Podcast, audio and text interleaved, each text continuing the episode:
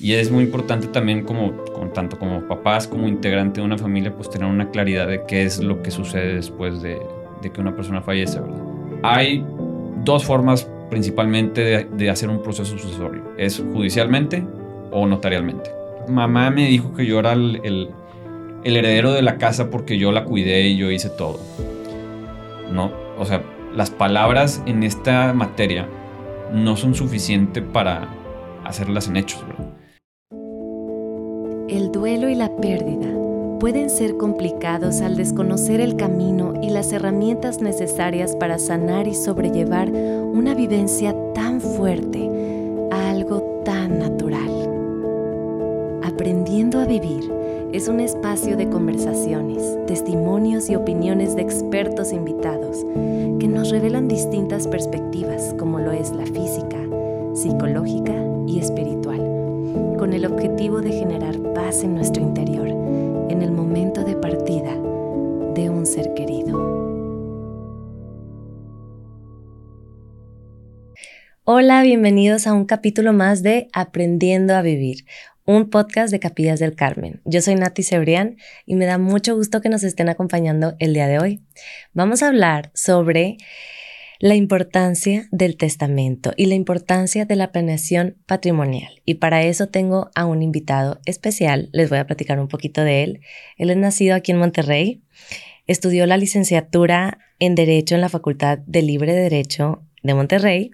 Es la segunda generación de abogados enfocados en notaría pública y atiende principalmente áreas de derecho inmobiliario, corporativo y planeación patrimonial. Es asociado en la Notaría Pública número 55 y pues lleva desempeñándose eh, en diversas eh, actividades ahí trabajando desde el 2015. Y él es Jorge Maldonado Ravice. ¿Cómo estás, Jorge? Bienvenido. Muchas gracias por la invitación y con mucho gusto de participar contigo en esta plática. Ay, no, gracias a ti por estar aquí. Gracias por tu tiempo, porque sabes que este es un tema que yo creo que a muchos nos falta, eh, nos falta informarnos y nos falta eh, tomar cartas sobre el asunto porque pues es muy importante el testamento. Entonces, a mí me encantaría, eh, primero agradeciéndote tu tiempo, que estés aquí, que nos vengas a compartir todos tus conocimientos, porque nos revolvemos con estos temas y pues para preguntarte en general, en general la, importancia del testamento, que, cuáles son los riesgos de no tener un testamento, eh, cuáles son los beneficios, las características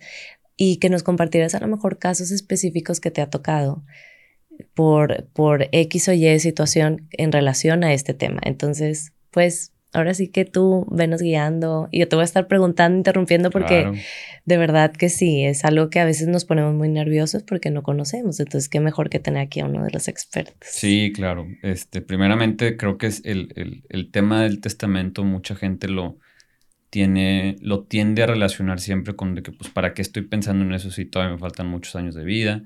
Este, en sí, la materia sucesoria creo que, pues, es una materia que, pues, es por causa de muerte y, y por ende mucha gente tiende a, pues, postergarlo y, a no estar pensando en eso y, y, no necesariamente creo que es una materia, pues, de, de, de, de dolor o de sufrimiento, o sea, al contrario, creo que es muy bueno ir pensando, ir eh, previniendo ciertas situaciones y, más que nada ir organizando y planeando el patrimonio de, una persona, ¿verdad?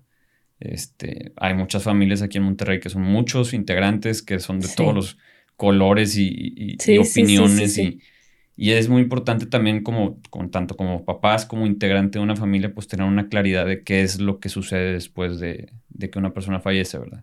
Creo que eso da mucha tranquilidad a muchas personas y, y también, pues, parte muy análoga de este tema es la planeación patrimonial, ¿verdad? Que esa pues, se realiza en vida, ¿verdad? Eso es algo muy importante que, que mucha gente y con más constancia veo a personas que, que vienen a la notaría, pues clientes que dicen, oye, pues yo ya sé qué quiero hacer con mis cosas, yo ya sé qué quiero, cómo las voy a distribuir, yo ya sé quién quiero que esté adelante en la empresa, yo ya mm. sé quién es el que me va a seguir.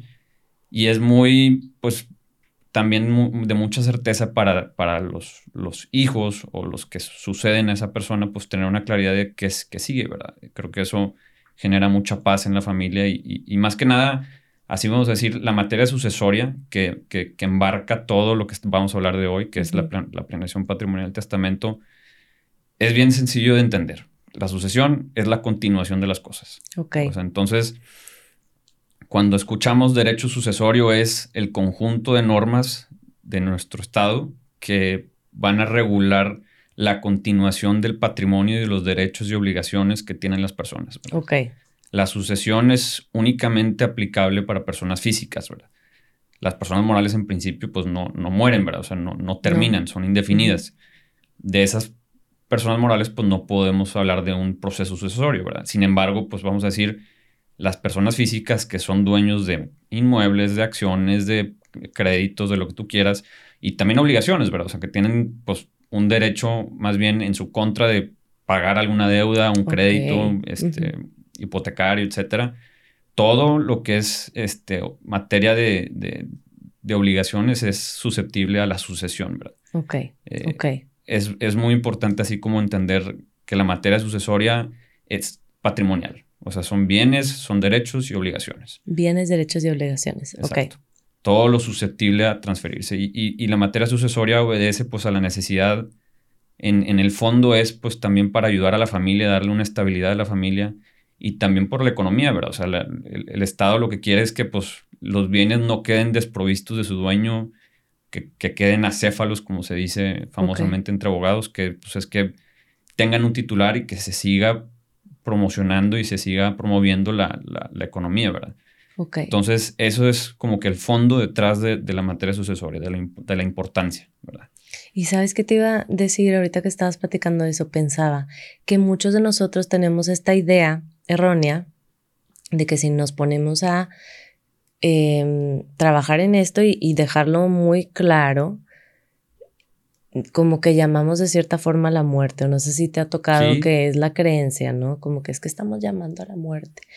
Pero tú qué dirías en, eh, en respecto a eso? Porque yo pienso, de ninguna manera, es simplemente como bien mencionas, vamos a organizarnos para tener mayor claridad y cuando ya no estemos aquí, en mi caso, ¿verdad? Que yo tengo dos hijos, pues no que no sea una carga esto de ¿y qué va a pasar? ¿y qué sigue? O sea, que esté eh, establecido en un documento formal, que ahorita nos vas a platicar eso, pero bueno, e, en general, igual, las personas que tienen demasiadas propiedades o, o lo que sea, ¿verdad? ¿Cómo se organiza eso? ¿Qué, qué pasa? Es, es caótico cuando no hay un orden. Y ahorita igual y tú tienes más al rato que nos digas varios ejemplos, pero sí es importante, o sea, hay que darle esa importancia a realizarlo, porque pues si no, de verdad hay historias y caos y todo, y que sepamos que no es que estamos llamando a la muerte. No nos vamos a, o sea, no va a pasar, eh, sería una estadística muy extraña, pero no por hacer algo así, al día siguiente va a pasar otra cosa. O sea, no, no, sé tú qué.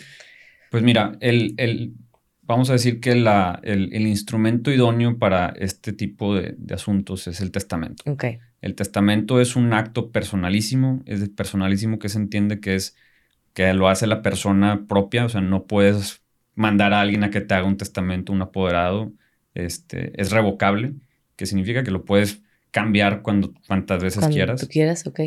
Tengo casos de personas que cada año van actualizando su, testamento. Este, ahorita platicamos de qué son las recomendaciones que yo doy para cuándo, tienes que actualizarlo. Este, y es libre. Esa característica de, que el testamento es libre es que yo no tengo que pedirle permiso a absolutamente nadie de cómo voy a yo a planear mi patrimonio para después. Y, y ahorita muy importante que dices, dijiste, este, personas que tienen muchas propiedades, digo, claro que pues es un interés económico para esas personas el, el disponer de, de qué sigue después de que ellos no estén, ¿verdad? Pero más aún importante creo que es para las personas que tienen hijos, ¿verdad?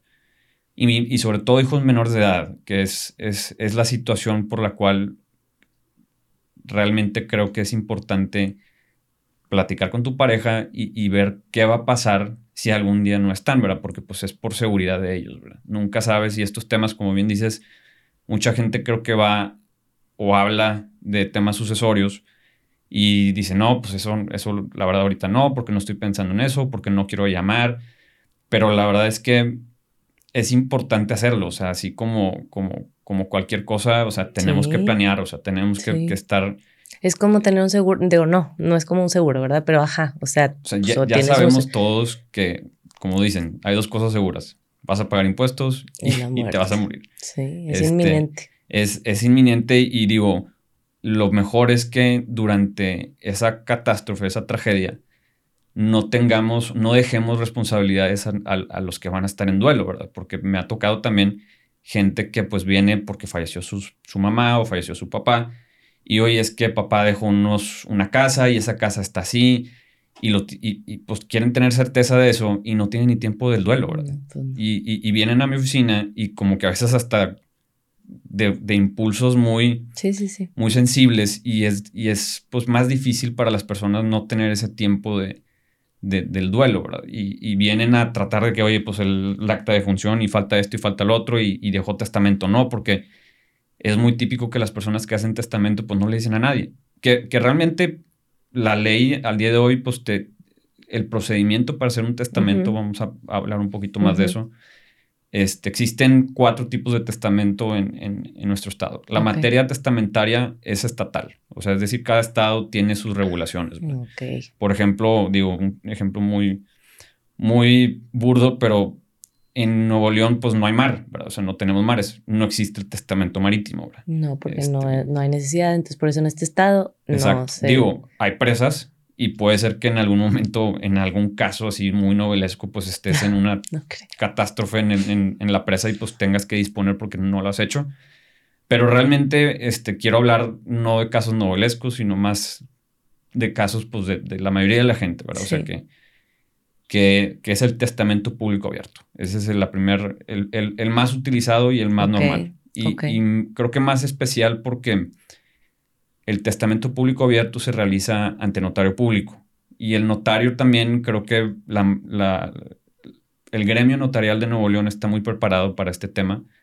Y, y también las veces hacemos de, pues bueno, no, no solamente de, a ver, ¿cuántos años tienes? ¿Qué es esto? O sea, también buscamos que haya una armonía con lo que dice y con lo que hacemos, ¿verdad? Ok. Este, por ejemplo, en, en los testamentos que se hacen en, en la oficina, pues buscamos que la persona que viene pues siempre venga en todos sus sentidos, o sea, que no venga, me urge para mañana o necesito hacerlo ahorita, porque pues este es un proceso que hay que pensar. Digo, lo puedes cambiar, ¿verdad? pero lo mejor es que veamos en la persona que viene a hacer su testamento una claridad, ¿verdad? De claridad de, qué quiere hacer, de cómo lo quiere hacer y, y no necesariamente que ya venga decidido que quiero el 35% a este hijo, este hijo o quiero el 60% a este, sino es general, ¿verdad? O sea, ahorita por lo pronto puedes dejar un testamento por si acaso y en vida puedes disponer a través de la planeación patrimonial de cómo vas a dejar las cosas. Ok. Este, pero sí, lo, que quiero llegar con este tema del testamento público abierto se hace ante notario público. El notario redacta todas las características de la persona, sus generales, este, su estado civil, cuántos hijos tuvo. Eh, y ya una vez que el notario se cerciora de que la persona tiene capacidad, porque también hay casos donde pues, personas ya muy grandes que, no están en todos sus sentidos, pues tienen que, o, van a hacer su testamento y el notario tiene que cerciorarse de que está en sus capacidades, mm, ¿verdad? Ok. Eh, es importante que, que, las personas que, quienes pueden otorgar un testamento, pues son todos aquellos arriba de 16 años y este, pues las personas que sean capaces, ¿verdad? Una persona incapaz de, de origen con una, un síndrome, con una, con una enfermedad, no puede hacer testamento. Okay. No puede disponer de sus bienes. Sí puede tener bienes, pero no puede disponer. Siempre lo tiene que hacer a través de alguien. Ok. ¿Verdad? Duda. Decías que cada estado tiene su regulación. Regulación eso es, si yo resido, si yo vivo en ese estado, me rijo por eso o yo nací en otro, entonces tengo que, o cómo es ahí.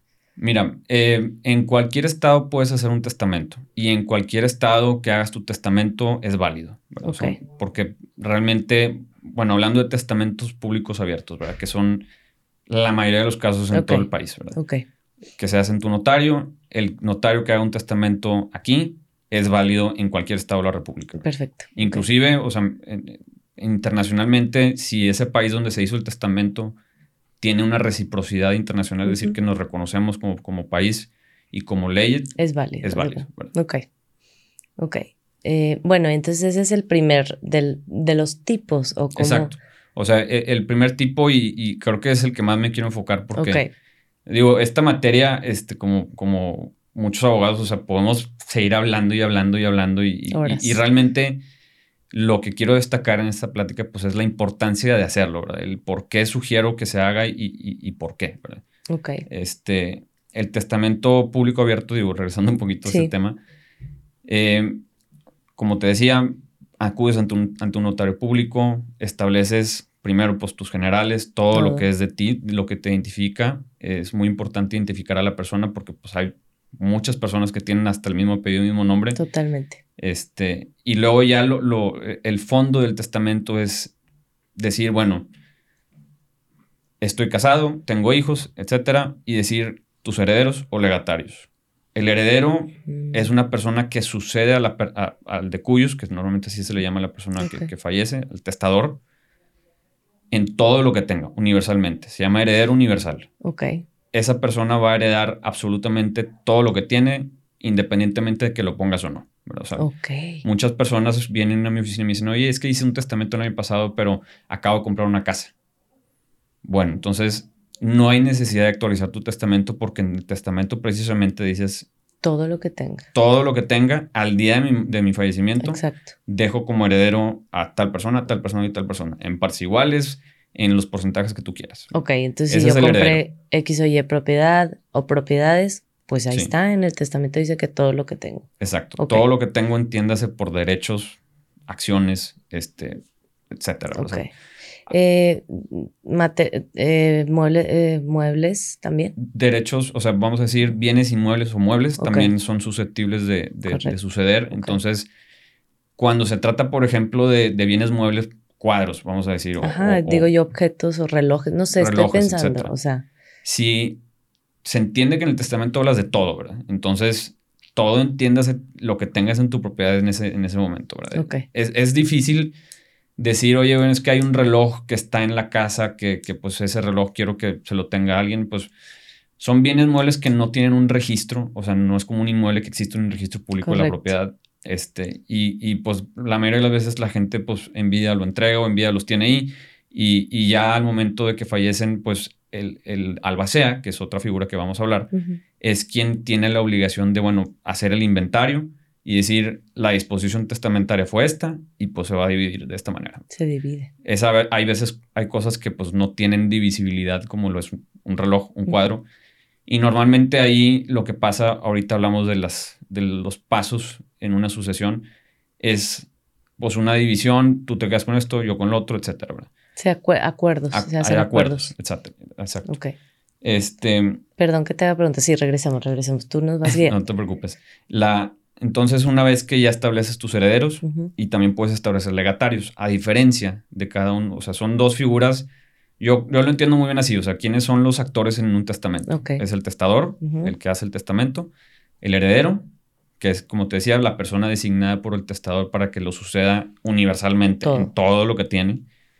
Hay legatarios. Legatarios es, es una persona instituida también por el testador que va a heredar algo en particular. Ah, o sea, la casa marcada con el número 303 de la colonia del Valle, esa casa yo quiero que vaya enteramente a este, a este legatario. Entonces el heredero ahí no entras, tú ahí no entras, porque estoy yo diciendo que el legatario es esto. Inclusive los legatarios tienen derecho, o sea, cuando ya, otra de las cosas importantes, los herederos y legatarios no tienen derecho hasta que fallece la persona. Okay. O sea, me ha tocado muchas veces la concepción de es que yo soy heredero de, mi papá, pues tu papá todavía vive, ¿verdad? Exacto. No eres heredero hasta que realmente suceda, ¿verdad? Eh, porque la persona puede cambiar su testamento y esas personas que designan no tienen ningún derecho hasta que se actualice el supuesto que es pues la muerte, ¿verdad? Ok, duda.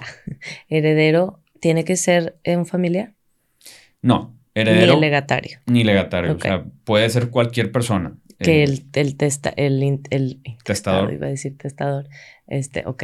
El testador decide si son primos, o sea, también hay, hay, casos de personas que no, contra, no, no tienen esposa, no tienen hijos. No, o alguien, mi compadre, no sé, estoy pensando, pero bueno, ok, entonces legatario. Eh, heredero, legatario. Testador, heredero, Testador, legatario. Ok. Esos son los primeros tres más importantes, ¿verdad? Luego, un administrador, que lo decíamos ahorita, es el albacea. Albacea. El albacea es una persona también nombrada por el testador que va a darle forma a la voluntad última de la persona. Es decir, va, es el encargado que va a cuidar los bienes mientras se distribuye la, la herencia. Este, va a tomar, es el apoderado de la persona, vamos a decir. Correcto. Él es el administrador de, de toda la herencia. ¿verdad? Ok. Y e- él normalmente, digo, el caso más práctico que te puedo decir es un testamento que hace una pareja casada y se nombran entre sí como albaceas, ¿verdad? Ah, ok. Es una recomendación que son, ahorita vamos a llegar a eso, que son los testamentos espejeados. Ok. ¿verdad? Ujú. El albacea tiene la obligación de cuidar del patrimonio y de distribuirlo en los términos que la persona indicó, ¿verdad? Era su deseo. Ok. Exacto. Entonces, ellos van a hacer el el listado de los inmuebles, este, hacer el listado de los muebles, hacer el listado de las deudas, El hacer inventario, lo que tú exacto, dijiste. el inventario.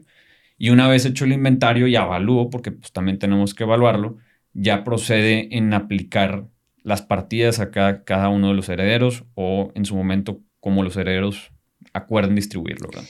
Un heredero puede ser al mismo tiempo albacea. Es correcto, sí. Un lega- Legatario. legatario puede ser. También.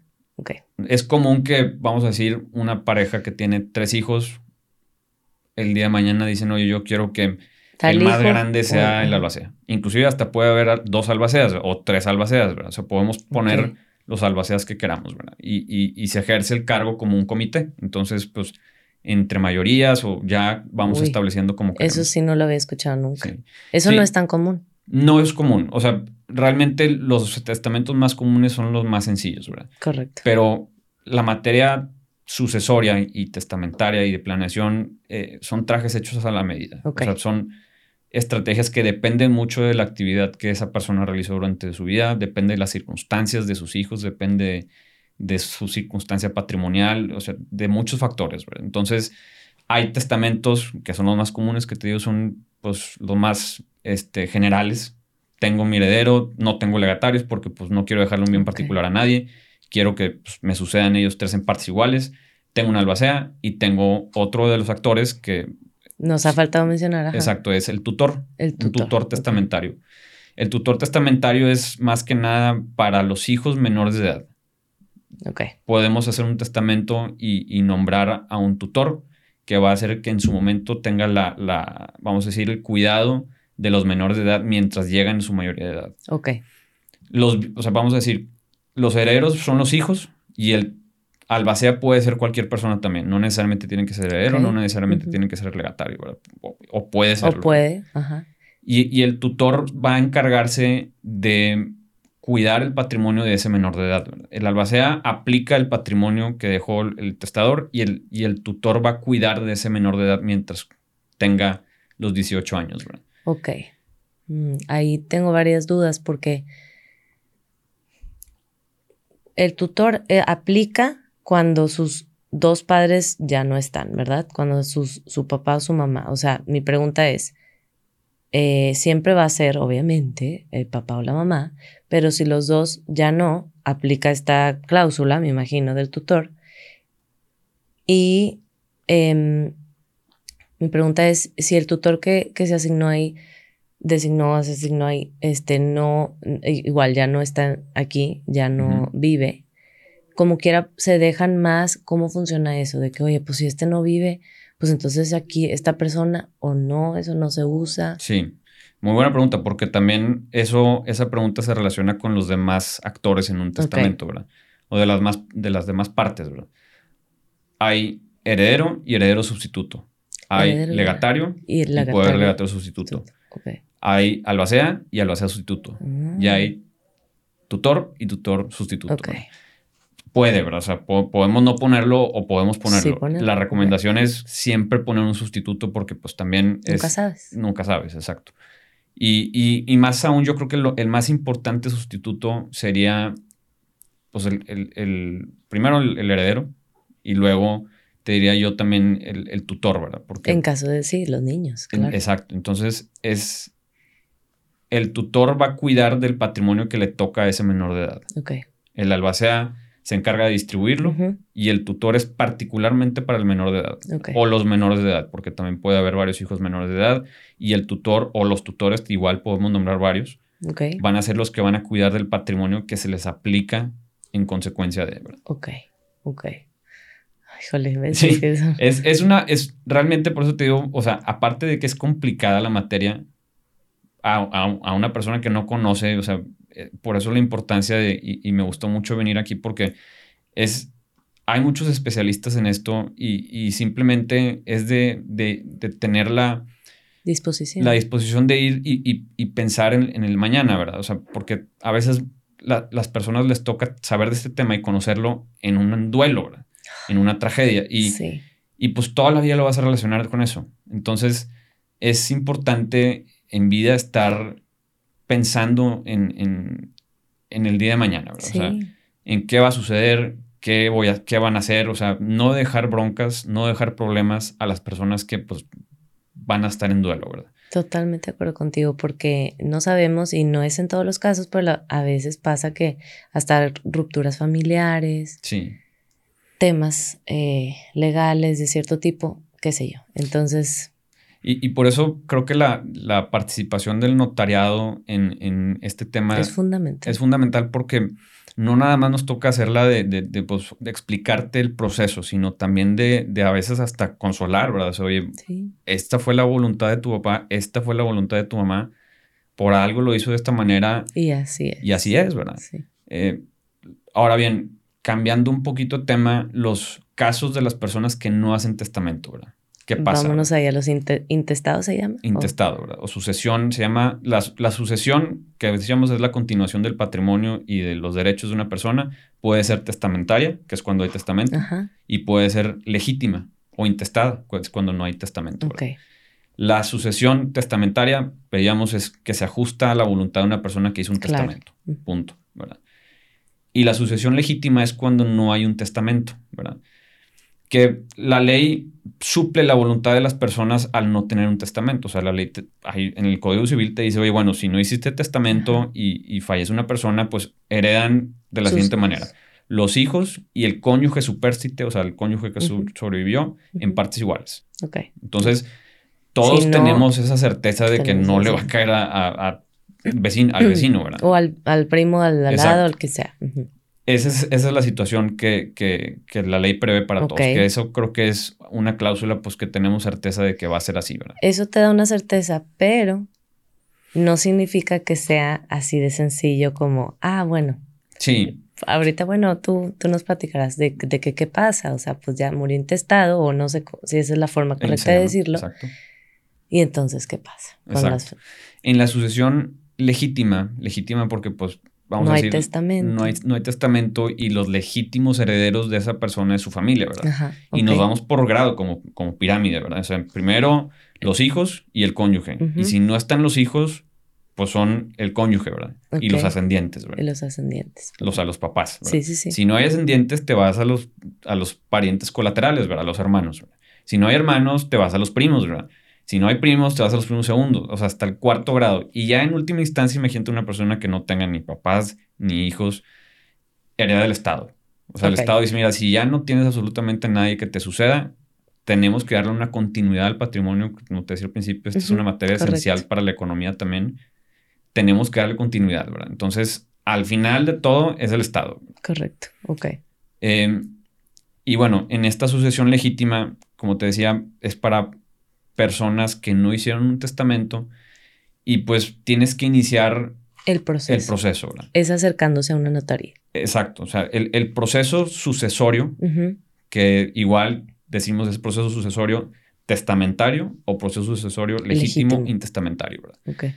Hay dos formas principalmente de, de hacer un proceso sucesorio. Es judicialmente o notarialmente. Ok. Anteriormente era únicamente judicialmente, entonces imagínate, tenés que hacer un juicio para convencer a un juez de que, pues bueno, él, él dejó un testamento, aquí está el testamento, y, o no dejó un testamento, pero estos son sus hijos, y esta y es su estas son sus esposa, propiedades y estas son sus propiedades. o y, lo el, que sea. y el juez, pues tenía que determinar que, bueno, se cumplan con todos los requisitos de ley, ¿verdad? Que es un testamento válido, que lo hizo de puño y letra, este, que, etcétera. Todos los requisitos de forma, ¿verdad? O cuando no tenía testamento, pues si son sus hijos, no tiene otros hijos, eh, eso es su, su, esposa, etcétera. Entonces, eran procesos que tardaban, o sea, un juicio, ¿verdad? Puede tardar dos años, tres años, ¿verdad? Años. Y, y en ese entonces que, que involucraron al, al, gremio notarial, o sea, para poder darle un poquito más de fluidez a la continuidad del patrimonio, ¿verdad? Y es ahí cuando yo creo que al día de hoy la mayoría de las sucesiones son notariales, o sea, son, son procesos mucho más expeditos, mucho más personales, quieras o no, pues no estás yendo a una, o sea, un juzgado, ¿verdad? Eh, a, hacer la sucesión, ¿verdad? Entonces, el proceso sucesorio testamentario ante notario y el proceso sucesorio testamentario judicial. Ok. Por eso, o sea, están los dos procesos, ¿verdad? Sucesorio y legítimo. Y luego, sucesorio testamentario y sucesorio legítimo, ¿verdad? Que es cuando tienes testamento y cuando, no. Y luego puede ser o judicial o puede ser notarial, ¿verdad? Ok sí como notario tienes algunas limitaciones de poder hacer ciertos procesos sucesorios, ¿verdad? Que es ahí cuando, este... Ahí sí se va a juicio, ahí sí se va a un juicio. Ah, exacto, se tiene que ir a un juicio. Cuando no hay, vamos a decir, cuando no están puestos de acuerdo los, herederos, cuando hay bronca, ¿verdad? Si hay un testamento, eh, el notario que va a atender un, asunto de esto tiene que tener la certeza de que todos están... De acuerdo. De acuerdo, ¿verdad? Si hay una, una, persona que no está de acuerdo, un notario no puede estar interviniendo. No aún puede ser. Cuando el, cuando el deseo. Aún cuando tengas testamento.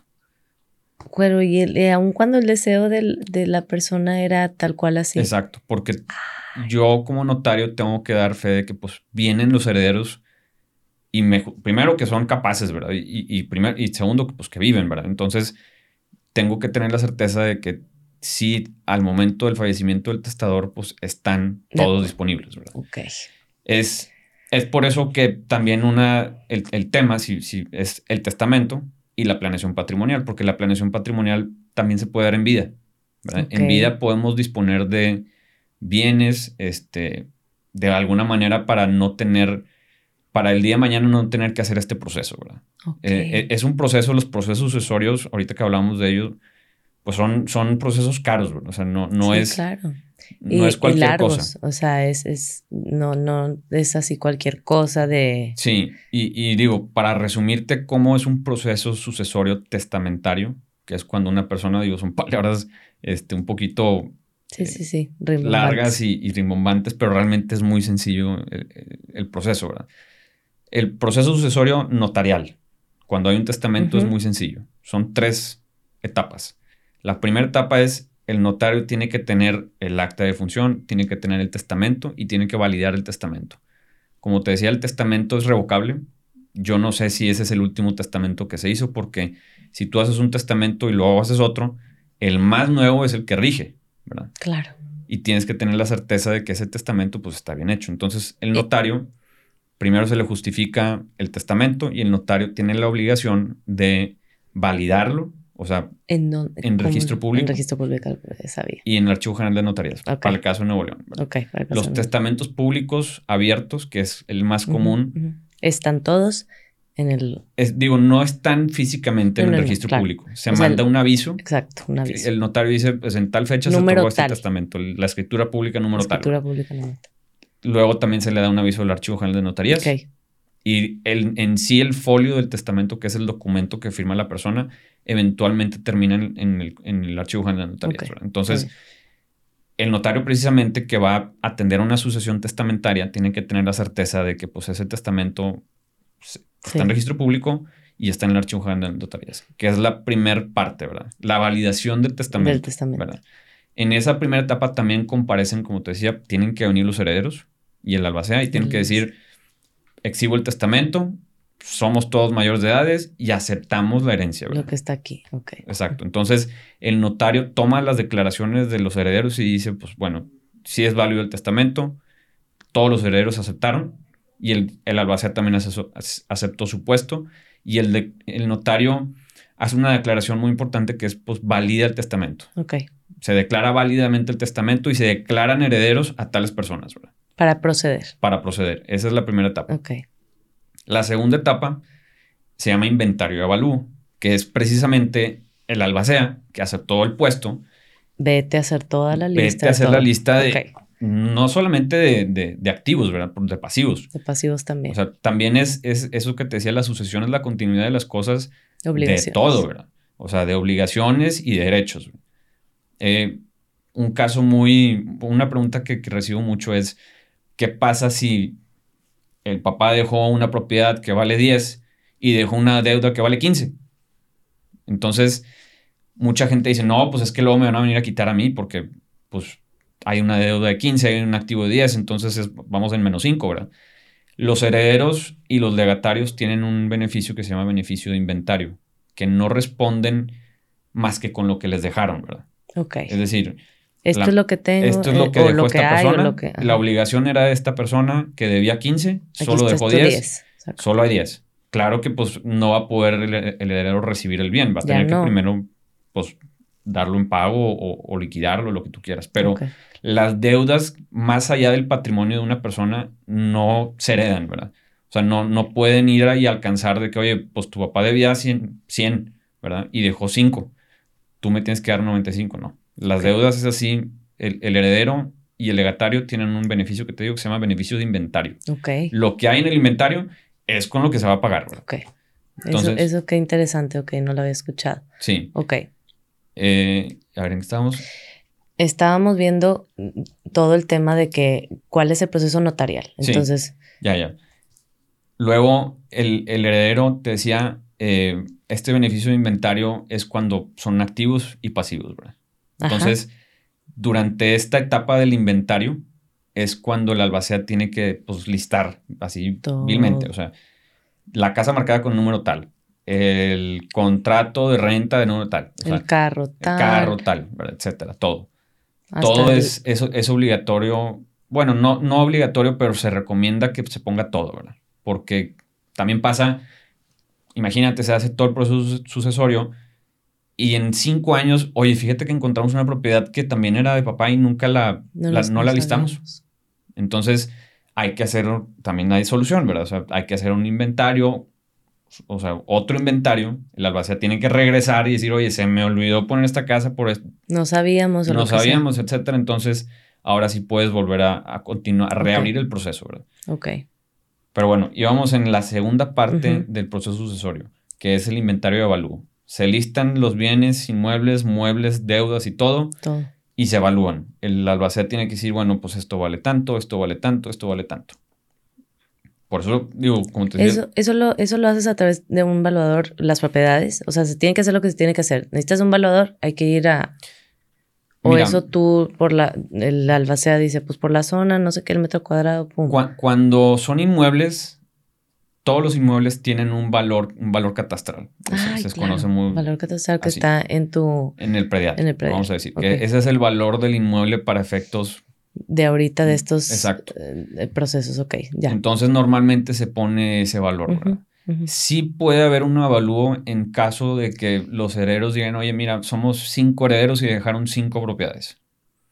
Lo más saludable es que pues cada quien se quede con una, ¿verdad? Y para eso a veces se solicita un avalúo, un avalúo comercial, un avalúo para decir, oye, bueno, el inmueble 1 vale tanto. Y los vas listando y, al final, si el, si el testador dijo, yo dejo a estos cinco herederos en partes iguales y hay cinco propiedades, lo más saludable es que pues, sean cinco propietarios diferentes. Correcto. No que haya cinco propiedades con cinco copropietarios. Entonces, lo que sucede es se pide un avalúo y decimos, oye, mira, fíjate que esta propiedad vale tanto, esta propiedad vale tanto, y como el, el testador dijo que quieren partes iguales, pues cada quien se queda con uno, ¿verdad? Esa es también chamba del albacea, o sea, que va a ser... Es lo que te iba a decir, el albacea es el que también tiene que tener esta capacidad de negociar, de mediar, de, eh, o sea, oigan, escojan bien su albacea. no, pero sí, ¿verdad? Porque es el que pues también es todo esto. Te iba a preguntar, o sea, lo de la lista alimentaria, si sale por ahí un documento reciente de un avalúo comercial, pues entonces sí se puede a lo mejor ahí ingresar, no sé. Sí, digo... Todo esto son bemoles, pero bueno. Es, es creo que es un buen comentario. El albacea sí tiene que ser alguien que tenga... Capacidades y habilidades. Sí, pues que tenga un rol un poquito más activo, más, este conocedor de, las cosas, ¿verdad? Y, y, volvemos a lo mismo, el albacea no tiene que ser heredero, ¿verdad? No, no, no. Puede ser, si hay hijos que tienen, que son mayores de edad, pero pues bueno, de 19 años, pues el albacea puede ser algún hermano, puede ser el papá del papá, o sea, puede ser... Muchas veces el tío, ajá, es el compadre, el hermano, el, sí. O en casos ya me, ha tocado escuchar como que pues el mayor, Exacto. Ya, ya papá murió a los 90 y el mayor tiene, no sé, 66, no sé, ¿verdad? Entonces sí. Sí, es común que sea el hijo mayor o que sea, o sea, hay muchos casos, ¿verdad? Lo mejor es cada persona tiene que tomar esa decisión de decir quién es la persona que va a ser el encargado de no solamente de distribuir, de defender, ¿verdad? O sea, porque, por ejemplo, pasa muchas veces que en esta segunda etapa, que es el inventario, oye, pues urge vender una propiedad. Sí. Urge venderla porque pues tenemos que pagar los gastos funerarios, tenemos que pagar esto, tenemos que pagar lo otro. O realmente es una venta muy buena, ¿verdad? O sea, porque pues es una oportunidad durante este proceso del inventario de avalúo, el albacea, que estamos diciendo. que estamos diciendo que estamos listando todos los inmuebles, el albacea puede, con autorización de todos los herederos, decir, oye, saben, que hay que vender esta propiedad porque ahorita tenemos que venderla o conviene venderla, ¿verdad? Ok. Puede de manera excepcional hacerse una extracción, o sea, podemos vender el inmueble antes de terminar el proceso sucesorio. Ok, no sabía eso. Mucha gente, este, igual es una urgencia porque, oye, hay algún gasto que se tiene que pagar o porque así quedamos o por lo que tú quieras, ¿verdad? Se puede hacer. Lo recomendable es terminar el proceso, pero durante el proceso hay casos excepcionales que podemos hacer este, pues, una extracción de un inmueble de, la masa hereditaria. La masa hereditaria es un término para... Vamos a decir que es todo el patrimonio. La masa, o sea, todo lo que hay. Okay puede hacerse una extracción de la masa cuando hay alguna urgencia, hay algún supuesto en donde tenemos que disponer de esto, etcétera. Ok, ok. Y bueno, la, última etapa que es la hijuela conocida, o sea, o legalmente se llama adjudicación, se llama partición y adjudicación. Partición porque es la etapa en donde los herederos, te decía, pueden ponerse de acuerdo y decir, oye, a ti te tocó esto, a ti te tocó lo otro, a ti esto y nos pusimos todos de acuerdo y, que todo el patrimonio vale tanto y en vez de estar todos juntos en un inmueble, vamos a estar cada quien con lo suyo. hay, hay mucha, es una realidad que en familias hay bandos, o sea, hay, si son cinco hijos, hay, ponle tú que hay tres que se llevan muy bien y los otros dos que pues tienen ideas diferentes, que pues son familia, ¿verdad? Pero es muy común que pues estas copropiedades que se forman, sean más en personas que tengan con un objetivo en común, ¿verdad? O sea, yo no quiero vender, quiero quedarme en esa propiedad porque pues lo que tú quieras eh, va a subir. O eh, valor sentimental o lo que sea. Exacto. Entonces, es muy común que en esta última etapa, que es la partición, pues veas los, los equipos que se hacen entre las, las personas, Ok. Pero con una guía que es pues partes iguales, ¿verdad? Ok. Este, durante esta última etapa te decía, ya es en términos del inventario que hizo la albacea, dice, a ver, aquí está el inventario, vamos a aplicarlo de esta manera. A ti te tocó esto, a ti te tocó lo, etcétera. Y ya es el proceso final. Este proceso completo que te decía son las tres este, etapas. Ante notario suele tardar comúnmente de dos a tres meses. Y se puede iniciar en cualquier momento. O sea, no necesariamente porque una persona fallece hay que empezar el proceso luego, luego. O sea, podemos empezarlo después. Lo importante es que sí lo empecemos pronto, porque las complicaciones de esto es cuando, imagínate, pues una persona dejó un inmueble y tiene tres herederos. Esos tres herederos son copropietarios de ese inmueble. ¿Qué pasa si antes de que hagan todo este proceso fallece uno de ellos? Ah, eso ya se complica ya. O sea, un poquito. Se complica bastante porque imagínate que tienes que hacer el proceso de la primera persona que falleció y simultáneamente también tienes que hacer el proceso de la otra y vete a saber quién puso herederos, ¿verdad? O sea, puede, pudo, haber sido que esa persona puso herederos a seis personas, o sea, entonces ya estás hablando de una, de una copropiedad en diferentes partes de un inmueble, o sea, se empieza a complicar, ¿verdad? Sí. Entonces sí, tienes razón. O sea, lo, más pronto posible, no dejarlo, dejarlo, dejarlo, sino atenderlo. Es, atenderlo y, creo que es como, como hablábamos, pues de, mucha satisfacción saber que estamos haciendo algo que comúnmente pues, el papá quiso, ¿verdad? El papá dejó un testamento, dijo partes iguales y cuando hay testamento yo percibo que las personas que vienen a hacer este proceso pues tienen una encomienda que pues es la voluntad de su papá, ¿verdad? Entonces eso creo que también te tranquiliza mucho, es, la voluntad de tu papá y estás viniendo a ejecutarla, ¿verdad? Exacto, a llevarla a cabo, sí. A llevarla a cabo y, eso creo que muchas personas pues les da esa satisfacción de que, bueno, pues estoy haciendo lo, que, él, quería. Que él creó el patrimonio o ella creó el patrimonio, quería, ¿verdad? Y, cuando no hay testamento, pues es un tema, ¿verdad? Porque ha pasado mucho, me, ha tocado ver situaciones en donde es que papá dijo en vida que a mí me iba, me iba a dejar esto, mamá dijo que la casa esta era para mí. Es que una cosa es decirlo y otra cosa es hacerlo, ¿verdad? Es que no está en ningún documento. mamá me dijo que yo era el, heredero de la casa porque yo la cuidé y yo hice todo. No, o sea, las palabras en esta materia no son suficientes para hacerlas en hechos, ¿verdad? volvemos a lo mismo. Esto es un tema sensible porque es tu última voluntad. Es la, tu última disposición de tus derechos, obligaciones y situaciones jurídicas, ¿verdad?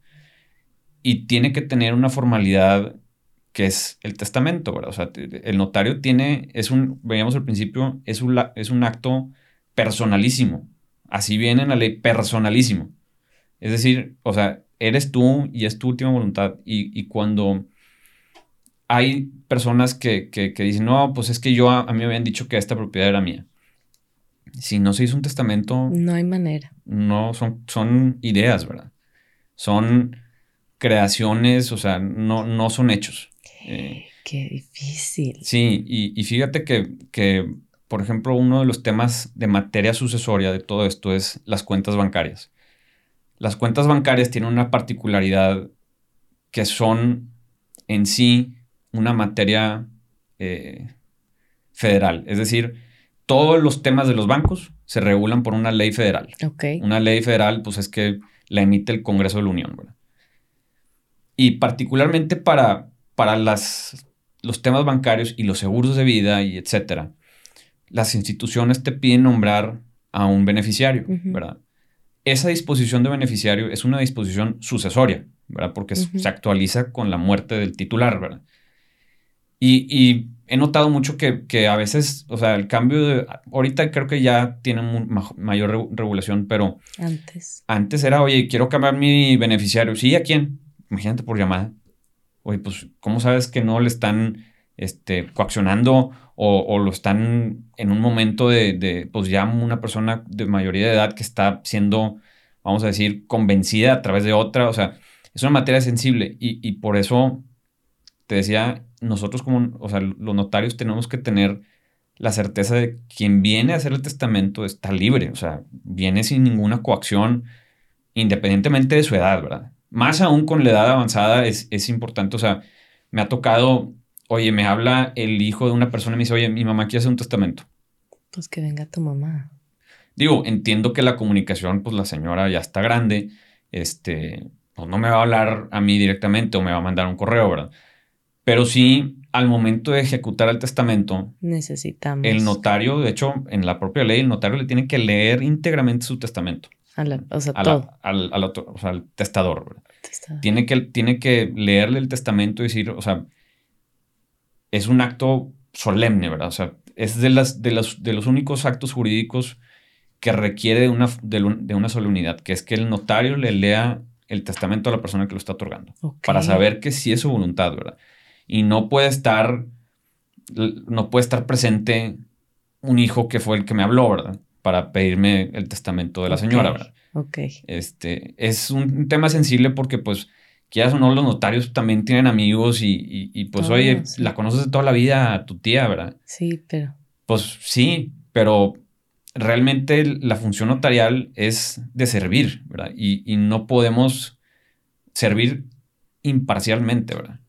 O tomarlo a la ligera. Es un tema sí, delicado. Es un tema delicado y que hay que cuidar como notarios que pues, los testamentos que se otorguen se otorguen siempre libres. O sea, de una persona que no esté coaccionada, que no esté inducida, que tenga todas sus capacidades mentales, este, porque lamentablemente, o sea, es una realidad. O es, sea, es una realidad. Yo sé historias de terror. ¿sí? O sea, de que entonces el, el, este, el mozo que cuidaba a la señora, así, o sea, historias del ayudante, el jardinero, el quien sea. Y entonces, y la señora fue y cambió, así, cosas así muy que no te lo puedes creer, sí. pero que sucede. Sí, por eso, eh, el, el- como veíamos los tipos de testamentos, el testamento público abierto es el más, el más, es el más conocido y, en mi opinión, el que Mejor. único debería de, Ok. de- de existir, ¿verdad?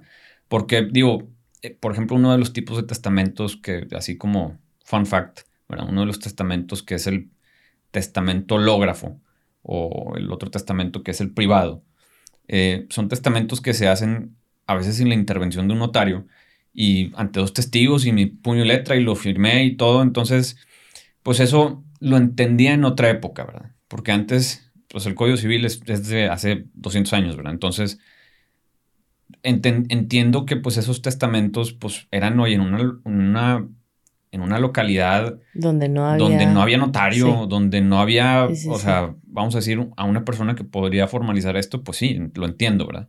Eran otras épocas. Ahorita, la verdad es que el- el- los notarios están en todo el estado, ¿verdad?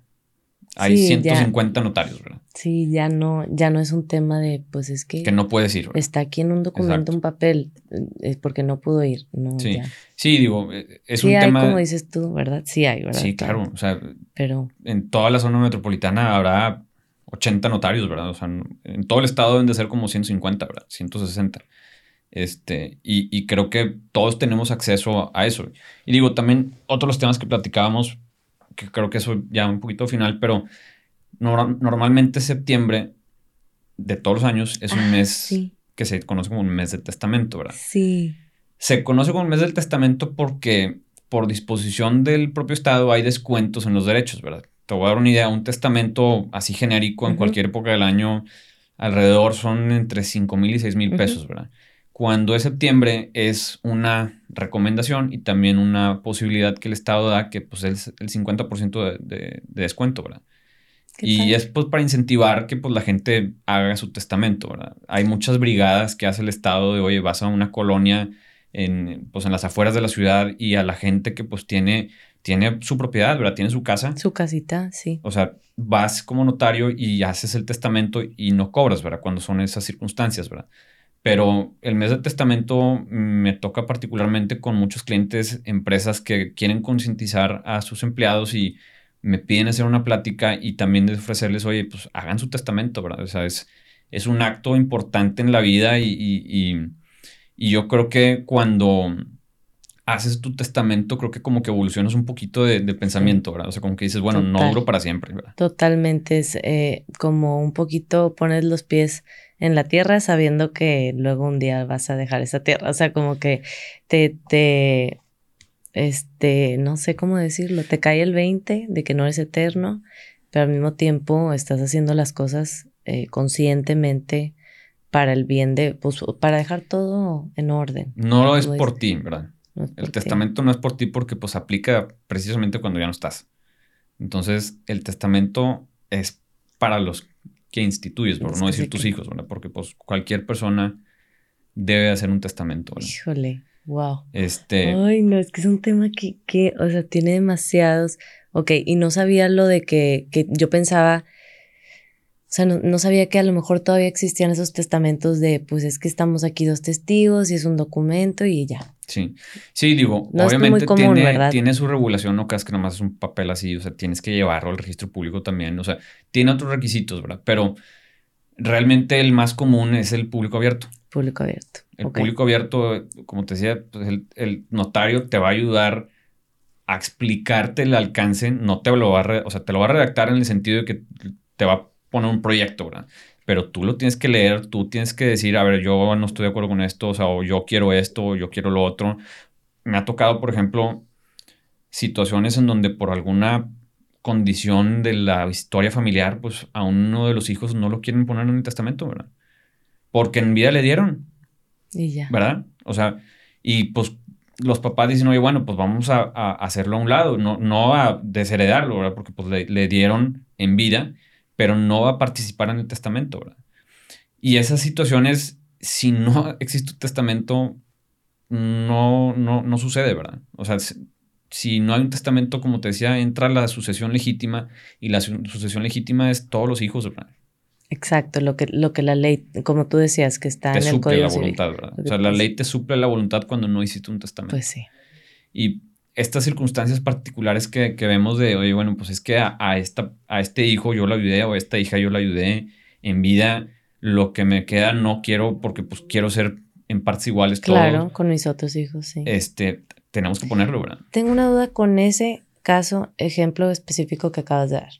En un testamento, ¿se pueden, eh, se puede hacer expresiones de cosas? O sea, y entonces tú, como yo en vida, con palabras rimbombantes, te di tal y tal, es por eso que, o sea, o algo así, o sea, se pueden expresar deseos y, y como que, o no, solo es cláusula, cláusula, cláusula, cláusula. O sea, Sí, una de las, del, digo, como esta materia sí es muy extensa, este, otro, uno de los puntos importantes es qué se puede poner en los testamentos, las cláusulas que puedes poner en los testamentos. Como veíamos, pues está en el nombramiento de los herederos y, y albacea, etcétera. Ajá. Y luego puedes poner pues unas condiciones y cargas, ¿verdad? Puedes decir, oye, yo instituyo como legatario a tal persona, ¿verdad? con la condición de que realice cierta... Tal, tal. Exacto. Ok. Más que nada, te voy a decir que no se puede poner. Ok. No puedes dejar un heredero y decir, te hago heredero siempre y cuando te cases. Okay. Contra el Estado. Okay. No puedo dejar un heredero y decirle, oye, o un, un legatario decir, te doy este inmueble, pero no lo puedes vender. No se puede. No se puede. No se puede poner cargas imposibles, no se puede, pues, o sea, cosas realmente la ley creo que es muy lógica en, esto, o sea, son cosas que es imposible de realizar, ¿verdad? Sí, ni, ni expresarse, o sea, quiero decir expresarse de que, bueno, hijos míos, les ah. dejo, o sea, eso sí, en notas no. Que... Digo, en, un testamento, como te decía, lo, importante es pues establecer las instituciones que ya dijimos, el albacea, etcétera, legatarios, si es que tienes, o herederos, pero también hay apartados donde la gente busca dejar un, mensaje, ¿verdad? Mensaje. Es que te lo pregunto porque me da risa, porque pues Hollywood y las novelas de México, este, pues eso nos, nos, tenemos esos recuerdos de que entonces va a leer. Y queridos hijos míos, y tú que siempre fuiste un tirano y así, ¿verdad? entonces no sé si eso se use de que un mensaje. Al o sea, no es común que la gente haga algún tipo de, de manifestación en su testamento de ese Sin embargo, es el documento para hacerlo, ¿verdad? O sea, es tu última, voluntad, ¿verdad? Podemos ser tan expresos como queramos y dar explicaciones y... puntuales y Puntuales y, oye, pues yo toda la vida esto... Claro. Este, digo, en casos así novelescos. sí, lo que, exacto. O sea, lo que quería era preguntarlo de que, oigan, se puede. ¿Sí? Entonces, ustedes acérquense con los expertos y ellos los van a guiar. Y ustedes, si quieren dejar un mensaje final, le los amo, pues lo ponen ahí en las notas en donde les digan y se acabó. O sea. Sí, y, digo, hablando de temas este, de películas y novelescos, o sea, no me acuerdo cómo se llama la película, pero es, eh, haz de cuenta, una persona, un nieto de, que, fallece el abuelo y tiene que hacer ciertas cosas para tener acceso a, su parte de la herencia, ¿verdad? Y que va a un rancho y se tiene que poner, no me acuerdo cómo se llama la película. El, el último regalo, no, el regalo The Ultimate Gift. No, creo que sí. Está buenísima. Véanla, híjole, como. no me acuerdo a ver si, Bueno, pero es algo de un regalo. y está la película buenísima. Sí, sí. está bien, sí está muy padre la película. Está buenísima esa película. Y en, en, esa película, digo, este, sin dar spoilers, ¿verdad? Em, hay una figura que se llama fideicomiso. es, el fideicomiso es todavía fideicomiso para fines testamentarios todavía es algo más traje hecho a la medida. Es un, es un, un contrato muy, muy particular que una persona decide, oye, yo quiero hacer una planeación patrimonial, pero, o sea, muy, muy detallada, ¿verdad? Quiero que, porque también en un fideicomiso involucras un banco. En la película vas a ver que, pues, esa persona va con el banco y, y, pues, está mandándoles, mira, ya cumplí con esto, porque un fideicomiso realmente es involucrar a una institución para que cuide todo lo que dijiste, lo que se dijo en ese, sí, en ese Y no me acordaba de eso, Y muy interesante porque en, ese, en este tipo de planeación patrimonial, que es un fideicomiso, este, hay una serie de, condiciones y circunstancias que la persona, el, abuelo, le dice al nieto, ¿verdad? O sea, yo quiero que tú vayas a este rancho y, hagas, y esto, hagas esto, esto y lo otro. Y, que hagas esto y hagas lo otro. Y y es una forma también hasta de educar, ¿verdad? Como que en, esa película, pues, ¿verdad? Pero sí hay casos reales en donde se hace una, instrumentación complicada de un fideicomiso, este, donde se distribuye, donde se ponen límites, donde, oye, este mm. dinero, por ejemplo, muy común, pero este inmueble al momento de mi fallecimiento quiero que se venda y el producto de esa venta se va a utilizar para financiar las colegiaturas de mis mm, hijos o de mis nietos. Específicamente lo estoy diciendo. Y el albacea tiene que hacerlo, ¿verdad? Ok. O, este no sé, se me ocurre, ojalá yo tuviera muchas propiedades para hacer esto, pero esta venta de esta propiedad quiero que se done a tal asociación. También. Se, se usa eso. Esa es una de las partes de quiénes pueden ser herederos o legatarios, cualquier mm. persona. O sea, persona física, ah, pues persona pues legatario. Ahí está, lo pones en el legatario. Exacto. De esto, el legatario está la asociación. Exacto. Exacto. Es, es, sí, hay, sí me ha tocado casos en donde, bueno, quieren que cierta cantidad de dinero a través de la venta de una propiedad o simplemente una cierta cantidad de dinero como una carga a los herederos, oigan, pues están estas propiedades, pero tienen que hacer un donativo a esta, a esta asociación. No, ya está, ya está, porque con todas las propiedades que tenemos, así le vamos a hacer nosotros y ya donamos, ya hacemos. pues tenemos tantas que, que, así lo vamos a hacer en nuestro testamento. no, digo, la verdad es que este tema testamentario, como, como decíamos, creo que lo que hay que resaltar es que es un paso en la vida que te da una conciencia y te da una te da la sensación de que no vas a vivir para siempre y tienes que planear las cosas, ¿verdad? Y, no lo hagas por ti, o sea, hazlo por quienes te suceden, ¿verdad? Te sucede. Tus hijos, este, tus nietos, etcétera, ¿verdad? Es importante estas cuestiones verlas con tiempo porque pues no es como una compra, ¿verdad? O sea, no, es algo trascendental, es algo que va a durar hasta después de que te mueras. Después de que te mueras. Este, y, creo que la, motivación de esto debe de ser no por mí, sino por quienes me sucederán, ¿verdad? Darles una certeza, darles una, unas palabras a veces, o sea, sí es, como te decía, sí hay personas que utilizan el testamento para decir, bueno, hijos míos, yo en el amor que le tuve a su madre, este, y todo lo que hicimos, quiero que reciban esto de esta manera y porque así eh, los he visto desempeñarse. O sea, sí, sí, sí. Podemos ser tan específicos como queramos. Es que yo me quedo con eso que dices del traje a la medida. Entonces todo se puede, nada más hay que ir viendo, preguntarse, asesorar, preguntar, perdón, asesorarse, porque se puede hacer tal cual, un traje a la medida. Es que tengo este deseo, yo quisiera, ah, es que me gustaría donar, es que yo, todo hay que verlo y estipularlo ahí. Y tienes, o sea, tienes el tiempo para ir preguntando eso. Sin embargo, en el Inter, o sea, no, no dejemos las cosas de que, bueno, lo voy a pensar y lo voy a seguir pensando. Por lo pronto es un testamento general, ¿verdad? Ok. O sea, por lo pronto tienes que decir, oye, bueno, mis herederos van a ser tan... Y más aún, yo te diría, las personas que más deben de hacer un testamento son las que tienen hijos. Híjoles. Hijos menores de edad. Chiquitos. Porque en el lamentable caso que fallezcan los papás, pues imagínate, fallecen los papás y hay, en un gran caso, pues cuatro abuelos, ¿verdad? Oye, pues va a ser el comité de abuelos que van a tomar las decisiones y qué si a uno le gusta un colegio y qué si al otro le gusta el otro. Pues qué culpa, ¿verdad? O sea, qué culpa al niño. Entonces es importante esta cláusula que decíamos del, tutor testamentario, decir, bueno, como tutor testamentario al tío, al primo, al hermano, ¿verdad? Sí, sí, sí. eso, eso es muy importante, más, más aún, más trascendental que el patrimonio. Creo que es, sí, es tienes razón tienes razón. Que no, lo pensamos. Sí, claro, o sea. creemos que somos eternos. Yo te lo digo porque tengo dos niños chiquitos y sí, no he pensado en eso. Y ya, llegando a la casa, voy a hablar con mi esposo y voy a. No, es que sí, se me hace un tema. Ay, muy importante. Y no es por llamar, como decíamos, no estamos llamando a la muerte ni nada, estamos haciendo las cosas con calma y en orden eh, para tener todo claro en caso de lo que sea, ¿verdad? Entonces sí. Sí, y, como te digo, creo que, por ejemplo, yo acabo de hacer mi, mi testamento hace poquito también, porque me voy a casar. Este, y creo que es un punto muy importante en la vida en donde te das cuenta de que, oye, voy dando por hecho de que voy a vivir y lo que tú quieras, pero... Digo, ¿Quién te dice? ¿Quién te cómo? exacto. Y, y, es importante, creo que tomar ese paso, decir, a ver, quiero hacer un testamento porque no tengo asegurado nada, porque quiero que este inmueble o esta cuenta, lo que tú quieras, ¿verdad?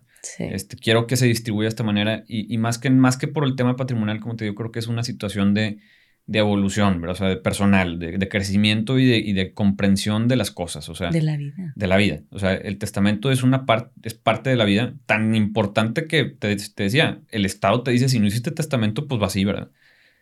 Sí, sí. Entonces, es importante tomar ese paso no tanto por un tema, digo, obviamente también por un tema patrimonial y un tema personal de, hijos y lo que tú quieras, pero también individualmente creo que es un mecanismo y es una, un capítulo, o bueno, un suceso en, un capítulo de tu vida que te va a hacer recordar, bueno, no soy para siempre, ¿verdad? Y es importante tener esa realización de, bueno, no, no todos los días puedo decir que mañana, ¿verdad? Eso también. Fíjate, eso que acabas de decir también. Que mañana lo hago, ¿verdad? no todos los pues días puedes decir eso, ¿verdad? Pues no, porque no sabemos nada. Exacto. Entonces, sí, sí es cierto, fíjate, viéndolo como más, a más profundo, es darse cuenta de que no somos eternos y de que estamos dejando algo y que es parte de la vida esto, es vivir y, y pues algún día no vamos a estar aquí, entonces sí, sí te, te hace diferente como persona, ¿verdad? Como dices tú, te, Yo creo que es, te hace madurar. Te hace madurar, sí. En, en una situación que pues nadie platica, ¿verdad? O sea, nadie te platica, ay, me pasó esto, me pasó lo otro, o sea, eh, esto lo tienes que vivir, ¿verdad? Tienes que hacerlo tú particularmente y, creo que es un, una circunstancia en la vida que te, que te va a hacer sentir, bueno, tengo que dejar listas las cosas, ¿verdad? No, ya creo que ya todos estamos muy emocionados por ir a hacer nuestro testamento. Oye, Jorge, nos podemos quedar aquí, obviamente, horas platicando y platicando y platicando. Pero eh, tenemos que despedirnos. Pero antes de irnos, no sé si hay algo de lo que nos estabas platicando que tú digas, nada más les quiero algo que, que sí quiero, esto es esto. Y lo voy a cerrar, o si de plano dices tú, bueno, es que sí, son, son muchas cosas, por favor acérquense con nosotros y con lo que quiero cerrar es y ya. O no sé, si tú dices, es que hay algo que yo quisiera, no sé. Sí, mira, eh, últimamente creo que eh, esta particularidad del testamento de que pues tiene que ser ante notario público es muy trascendental para las personas y es muy importante acercarse con un, especialista en esto, ¿verdad? O sea, de que, oye, pues fíjate que tengo esta situación, ¿qué recomiendas, verdad? O simplemente, o sea, toman el paso de, de hacer este, este instrumento y acérquense con su notario, eh, digo, con cualquier notario. Claro. Eh, y háganlo, ¿verdad? O sea, es, importante, no lo hagan por ustedes, háganlo, como te decía, pues por quienes, más aún por los menores de edad. Chiquitos, por los niños. Eso es, es muy importante, ¿verdad? En el caso eh, particular, me acuerdo, mi papá siempre me, me enseñó el testamento, ¿verdad? O sea, hacer parte también a, las, a los hijos de, del proceso. Oye, si yo no estoy algún día, fíjate, aquí está, aquí está ¿verdad? Eso es todavía, digo... Eso está también más cañón, pero sí es importante porque involucras también una conciencia en, tus hijos. Exacto. Y, ellos pues saben y, y, van entendiendo pues el, la finalidad de hacer esto. ¿verdad? Entonces creo que es una etapa también, como decíamos, personal de donde tú tomas una realización y te das cuenta que no vas para siempre y también involucras a tu familia, a tus seres queridos en yo, quiero que esto suceda de esta manera y especialmente a los hijos pues les das este también la oportunidad de entender pues esta situación. Ay, no, qué, qué, qué cañón. No, de verdad, Jorge, pues yo sé que hay muchos otros temas que nos faltan. Sí. Oye, la planeación patrimonial, qué pasa con los casos de los solteros vivos, casos de sucesiones notariales. Bueno, pero, pero, este, ya sabemos que podemos ir con cualquier notario de nuestra confianza o también podemos ir contigo, Jorge. Sí, con mucho este, gusto. Tú estás en la notaría pública número 55. Correcto. Voy a dar tu correo electrónico por si alguien quiere eh, hacerte alguna pregunta o alguna cita. Con mucho gusto. Miren, es jmr arroba notaria55mty.com. Aquí va a aparecer en pantalla como quiera. Acérquense con cualquier notario de su confianza o con Jorge para que podamos empezar a, a, a ver qué se necesita para este proceso. Porque sí es algo que, miren, mi papá se dedica a bienes raíces y es muy seguido ver, eh, le toca mucho cuando alguien eh, muere y no, no hay testamento. Y a veces se soluciona de manera sencilla y bueno, ya. Pero hay muchos otros casos donde es muy complejo y es muy tardado.